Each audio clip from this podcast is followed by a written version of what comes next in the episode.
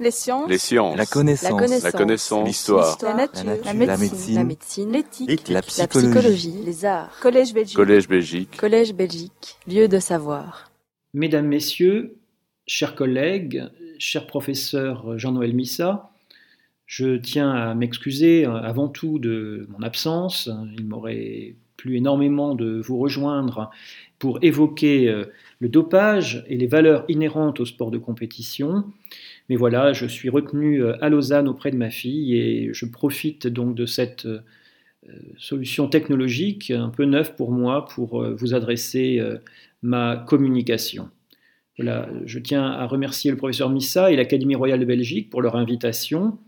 Et euh, je vais me livrer donc à, l'exercice euh, qui consiste à évoquer euh, les valeurs du sport selon Pierre de Coubertin, un passé qui ne passe pas, et j'ai ajouté, en référence à cet ouvrage publié en 1994 par Henri Rousseau et Éric Conan.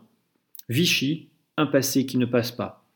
Non pas que je veuille ici faire le procès de Pierre de Coubertin et le réduire à un fascisme français, mais bien plutôt réfléchir à la longue durée de ces idées, à leur postérité jusqu'à aujourd'hui. L'important, écrit Henri Rousseau et Éric Conan, aujourd'hui n'est plus de dénoncer, mais de comprendre et plus encore d'accepter.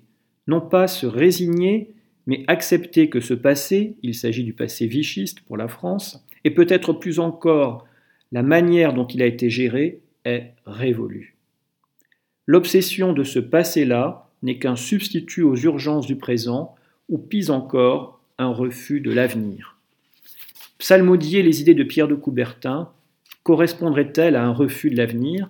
Telle est la question que je voudrais résoudre ici et que je déclinerai de trois façons.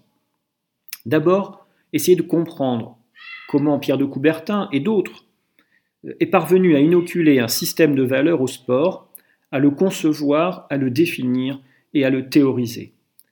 Deuxième temps, comment Pierre de Coubertin en est parvenu à inoculer un système de valeurs à l'olympisme? Troisième temps, enfin, pourquoi dans les milieux du sport et de la politique notamment, quelles que soient les origines socio-professionnelles, quelles que soient les appartenances et convictions idéologiques, on a érigé Pierre de Coubertin et son olympisme en devoir de mémoire. Autrement dit, comment expliquer que le sport en général et l'olympisme en particulier soient devenus des universalismes? Et cela dans tous les pays du monde, tout au long du XXe siècle et encore en ce début du XXIe siècle. Avant d'aller plus loin, vous me permettrez de dire un mot sur la méthode. Car la pensée de Pierre de Coubertin est bien souvent envisagée comme un monolithe, comme une véritable Bible par ses admirateurs, ses apologues, ses exégètes même. Au point que la littérature grise le concernant dépasse de loin sa propre manie polygraphique. Pierre de Coubertin, nous dit Norbert Müller, aurait écrit plus de 15 ou 20 000 pages imprimées, mais ses dévots en ont écrit bien plus encore. Pourquoi une telle logorée olympique? C'est un, peu la, la, question méthodologique que je voudrais poser en avant propos. Assurément, parce qu'elle correspond aux difficultés rencontrées par Pierre de Coubertin dans ses différentes campagnes. Si Pierre de Coubertin a autant écrit, c'est qu'il fut un incompris. Incompris lorsqu'il lance sa campagne en faveur du sport dans les établissements d'enseignement secondaire français à compter de 1888, incompris lorsqu'il fait sa proposition en 1892 de rétablir les Jeux olympiques sous une forme moderne. Pierre de Coubertin a dû se justifier sans cesse jusqu'à la fin de sa vie, et tout particulièrement dans la première période d'existence des Jeux olympiques, à compter des Jeux de Londres 1908 jusqu'à la Grande Guerre. C'est dans cette période qu'il a théorisé l'olympisme, terme qu'il n'emploie guère avant 1911-1912. Jusque-là, il n'y a chez Pierre de Coubertin, il n'y a jamais qu'une idée olympique qu'il va donc conceptualiser, théoriser, esthétiser pour répondre à ses détracteurs, pour empêcher que ces Jeux olympiques ne deviennent ce qu'ils sont devenus, c'est-à-dire une grande foire commerciale dans laquelle le politique tente aussi de s'introduire. Donc faisons retour non seulement aux imprimés de Pierre de Coubertin, mais à ses manuscrits pour mieux historiciser sa pensée, car l'olympisme, certes, est constitué d'idées fixes, comme l'a démontré Jean-Pierre Rioux, au seuil des années 1980, mais pour paraphraser François Dos, l'olympisme est aussi une idée en marche. Donc j'envisagerais euh, d'analyser euh, sa vision du sport en 1888, sa dimension éducative notamment, puis dans un second temps, j'évoquerai l'olympisme et la notion de, notion de performance, de prouesse, de compétition, de record et d'excès que l'olympisme peut contenir. Enfin, j'essaierai de me demander pourquoi un tel corpus de valeurs conservatrices au plan social, moralisantes, antipopulaires même, ont-elles pu se muer en un universalisme? Pour bien comprendre quelle est la pensée éducative de Pierre de Coubertin en matière de sport, rien de tel que de revenir à l'une de ses toutes premières conférences, celle qu'il prononce le 29 mai 1888 au congrès annuel de la Société d'économie sociale à Paris, c'est-à-dire devant la société qui rassemble les disciples et les fidèles du euh, sociologue Frédéric Leplay. Je vous en livre quelques extraits. Il s'agit d'une conférence intitulée Le remède au surmenage et la transformation des lycées de Paris. Elle concentre, je dois le dire, toute la pensée coubertinienne sur le sport éducatif. Quelque importance que j'attache au sport en lui-même et pour lui-même, écrit-il, j'avoue qu'ici je le considère surtout comme un moyen et, d'accord avec tous les maîtres anglais et avec plus d'un maître français aussi, j'attends de lui trois choses. La première, c'est que le sport rétablisse dans nos jeunes générations l'équilibre rompu depuis longtemps entre le corps et l'esprit.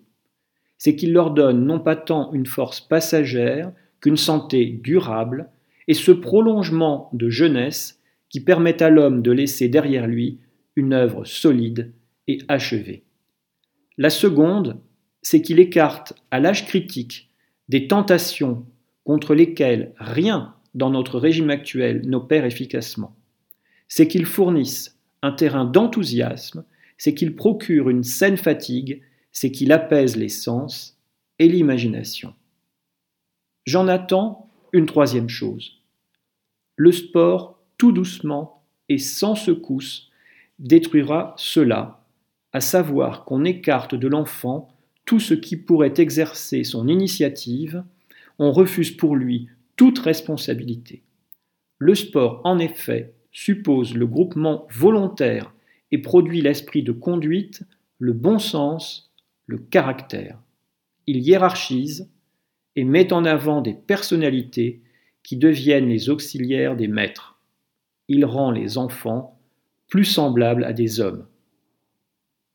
Et Pierre de Coubertin de poursuivre, il est permis d'espérer, lorsque le sport aura amené la transformation dans ce sens du régime à la fois de caserne et de couvent qui est encore en vigueur, il est permis d'espérer, dis-je, qu'il y aura dans les masses du pays autre chose que des socialistes et des boulangistes.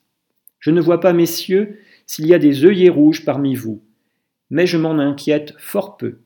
Nous sommes ici réunis sous les auspices d'un homme pour lequel la science de la grandeur et de la décadence des peuples n'avait plus de secret et qui flétrissait ses gouvernements de hasard issus de l'affolement d'un jour de désordre. J'ai donc le droit de dire et de répéter que nous attendons de l'éducation transformée des citoyens, pardon, que nous attendons de l'éducation transformée des citoyens, des citoyens actifs et déterminés qui prendront pour devise celle du ministre dont je vous parlais tout à l'heure, il s'agit de Jules Simon, qui aimeront Dieu, la patrie et la liberté.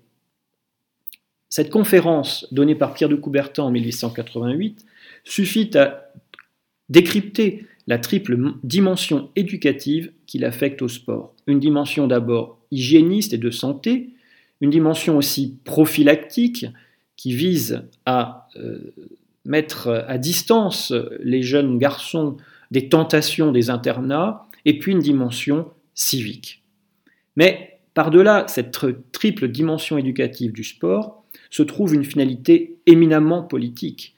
Pierre de Coubertin nous dit bien ni socialiste, ni boulangiste. Et la devise de Jules Simon, Dieu, la patrie et la liberté, est la vision de tous les conservateurs euh, français et républicains de cette époque, une république à laquelle il s'est rallié à l'âge de 24 ans.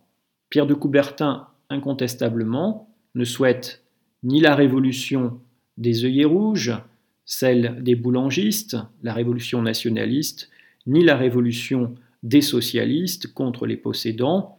Il incarne de ce point de vue une modération conservatrice, libérale, parce qu'il a euh, pour euh, il a chevillé au corps les notions de liberté et euh, de démocratie, mais une démocratie hiérarchisée par la supériorité des autorités sociales. Après avoir proposé une analyse sociopolitique de la pensée de Pierre de Coubertin sur le sport et sa dimension éducative, voyons maintenant quels sont les ressorts théoriques de l'olympisme tel qu'il peut le définir vers 1911-1912 en réaction à l'évolution euh, commerciale et politique des Jeux olympiques. Quelles sont euh, les notions qui composent cet olympisme de l'avant-grande guerre? Pierre de Coubertin s'attaque d'abord à la progression continue des records. Il écrit en 1909 Et les records montaient toujours. Celui qui écrirait l'histoire sportive du XIXe siècle pourrait employer en toute justice cette formule ascensionnelle, à laquelle il n'apparaît pas jusqu'ici que le XXe siècle en ses débuts ait apporté la plus légère modification. Pierre de Coubertin identifie alors trois sources possibles de progression athlétique une adaptation à des appareils ou à des mouvements nouveaux, un perfectionnement général de la race, une spécialisation de l'individu. En hygiéniste et en zélateur des ligues de tempérance, il considère en outre que la suppression de l'alcoolisme, la diffusion de pratiques efficaces en ce qui concerne le sommeil et l'aération nocturne contribuent nécessairement, je cite, quoique de façon indirecte, à faciliter l'établissement de records plus élevés. Pierre de Coubertin est tout aussi conscient qu'un jour viendra où les records atteindront leurs limites, et alors, dit-il, il faudra s'intéresser aux records moyens, c'est-à-dire la moyenne des résultats obtenus par un homme dans diverses épreuves, et s'intéresser également aux records collectifs. Mais au final, Pierre de Coubertin reste convaincu que le vrai sportsman aimera toujours, écrit-il, à tenter de se battre lui-même ou son voisin en dépassant le résultat précédemment obtenu. Contre ce qu'il appelle les pacifistes de l'éducation physique, c'est-à-dire de ces gymnastiques euh, importées notamment des pays scandinaves, des gymnastiques redresseuses, des gymnastiques euh, euh, hygiénistes, eh bien Coubertin en vient à prendre tout de même la défense de l'athlète spécialisé. Et il a cette formule devenue célèbre et souvent mal interprétée que je vous livre ici. La campagne contre l'athlète spécialisé paraît battre son plein. Elle est enfantine. Nous sommes en juillet 1913. Pour que 100 se livrent à la culture physique, écrit-il, il faut que 50 fassent du sport. Pour que 50 fassent du sport, il faut que 20 se spécialisent. Pour que 20 se spécialisent, il faut que 5 soient capables de prouesses étonnantes. Impossible de sortir de là tout se tient, tout, s'enchaîne. N'importe quel praticien sérieux sait et sent cela, mais les praticiens parlent bas, et en ce moment, les théoriciens hurlent. Et plus loin, Coubertin d'ajouter La notion de sport est aujourd'hui comme hier la seule force vraiment agissante et durable en matière d'éducation physique. Si elle venait à s'effacer et à disparaître, l'éducation physique s'affaisserait aussitôt comme l'enveloppe d'un ballon dont le gaz a fui. La pyramide coubertinienne souvent commentée n'est pas une pyramide qui construit démocratiquement la performance sportive comme émergent de la masse. C'est là tout le contraire. Pierre de Coubertin présente une pyramide d'une toute autre nature, puisque c'est du sommet qu'il part, mettant l'accent sur l'objectif qui est la production de la performance, et c'est cette performance étonnante qui doit servir de modèle en descendant vers les masses de pratiquants. Pour autant, s'il fait l'apologie euh, de la performance euh, et de l'excès, Pierre de Coubertin ne vise pas exclusivement à faire du record un excès. Ce qu'il recherche, c'est avant tout la constatation, écrit-il, la comparaison, c'est-à-dire l'aiguillon des ambitions d'élite indispensables au progrès de la foule. Et de ce point de vue, Pierre de Coubertin se pose contre le manifeste du futurisme et il se démarque dès 1909 de cette morbidité inquiète et de ce désarroi mental euh, de Filippo Marinetti et de Giacomo Balla. Il préfère la belle force humaine fraîche et calme, la vraie force et la seule force des sportsmen, à la brutalité, écrit-il, au tapage et à la vitesse folle des futuristes. Car ces derniers, selon lui, proclament la mort du temps et de l'espace, ils veulent détruire le passé par le rappel à l'incendie des tableaux et des livres qu'admire l'humanité. Ils risquent, selon Coubertin, d'entraîner du trouble social et de déchaîner les masses en fureur. L'élitisme sportif de Pierre de Coubertin est à l'évidence un élitisme de l'excès, mais un excès réservé aux meilleurs, qui a valeur d'exemple pour les sportsmen ordinaires. Pierre de Coubertin euh, imagine toute une série euh, de procédés pour euh, parvenir à repousser la tentation du surhomme et de la machine animale telles qu'elles sont promues par Nietzsche au même moment, et aussi dans les gymnase clubs de certaines sociétés sportives aux États-Unis. Pierre de Coubertin est un adversaire absolu de la pure force et de la pure production de performance. Et pour cela, il préférait euh, développer en lieu et place euh, euh, du professionnalisme et des récompenses, notamment en, objet de prix, il préférerait développer des challenges perpétuels. Pour lui, ces challenges perpétuels qui présentent la spécificité d'être remis en jeu chaque année sont l'idéal de la récompense dévolue aux, athlètes et aux vainqueurs. Pareillement, il imagine une nouvelle euh, compétition sportive, le pentathlon moderne, dont il réfute euh, la résurrection antique telle qu'elle a pu être esquissée à son époque au Danemark, et qu'il veut, très clairement distinguer euh, de l'all-round man, c'est-à-dire de ce décathlon d'athlétisme euh, qui déjà se développe aux États-Unis. Pour Pierre de Coubertin, le véritable athlète, le sportsman par excellence, est un décathlonien capable d'enchaîner les prouesses en, athlétisme, au tir de duel, en compétition d'escrime, en natation et en épreuve hippique pour ne pas favoriser les gentlemen riders ni les officiers de cavalerie, il a introduit les épreuves de nage et de course dans son pentathlon moderne pour faire monter à cheval les habitués des sports athlétiques et pour aussi, écrit-il, diffuser l'équitation populaire. Il va même jusqu'à proposer que les chevaux soient fournis par le comité d'organisation et tirés au sort au dernier moment. Donc sa conception euh, aristocratique du sport est teintée de cette couleur démocratique euh, qui correspond à un certain élitisme démocratique qui sied à la République des égaux.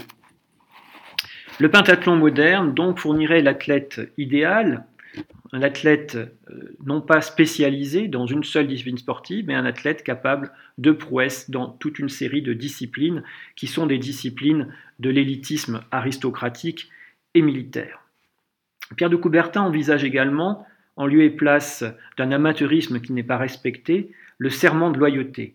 Pour lui, c'est l'idéal, un serment prêté sur le drapeau contre le faux amateurisme des tricheurs et contre aussi ce qu'il appelle le, le professionnalisme patriotique, c'est-à-dire ces premiers athlètes financés par des deniers publics. Enfin, Pierre de Coubertin rêve non pas d'un stade, mais d'un parc des sports qui accueille quelques centaines de spectateurs, des sportsmen, et il rêve aussi d'enceintes démontables plutôt que de ces grands stades qui semblent se développer à son époque. Pour Pierre de Coubertin, le spectateur est une plaie qui abaisse le niveau moral du sportsman. Et en bon disciple de Gustave Le Bon, Pierre de Coubertin est un, un absolu adversaire de la foule et des masses en furie telles qu'il peut les observer dans les stades modernes, ceux de son époque. L'olympisme dont rêve Pierre de Coubertin est une utopie masculiniste, viriliste et sportive qui consacre dans le stade olympique les meilleurs des athlètes et les protège contre l'argent, contre les femmes et contre la foule. Pierre de Coubertin rêve d'athlètes qui ont fait le serment de loyauté sur l'honneur et sur le drapeau, de recordmen récompensés symboliquement par des challenges, et il rêve aussi d'admirables pentathloniens qui se produiraient dans, dans le cadre d'un stade peuplé uniquement de sportsmen. Son olympisme est aussi une uchronie, en ce sens que Pierre de Coubertin veut changer le cours de l'histoire. Il veut bloquer la marche du temps plutocratique et bourgeois en donnant naissance à une nouvelle chevalerie faite de sportsmen.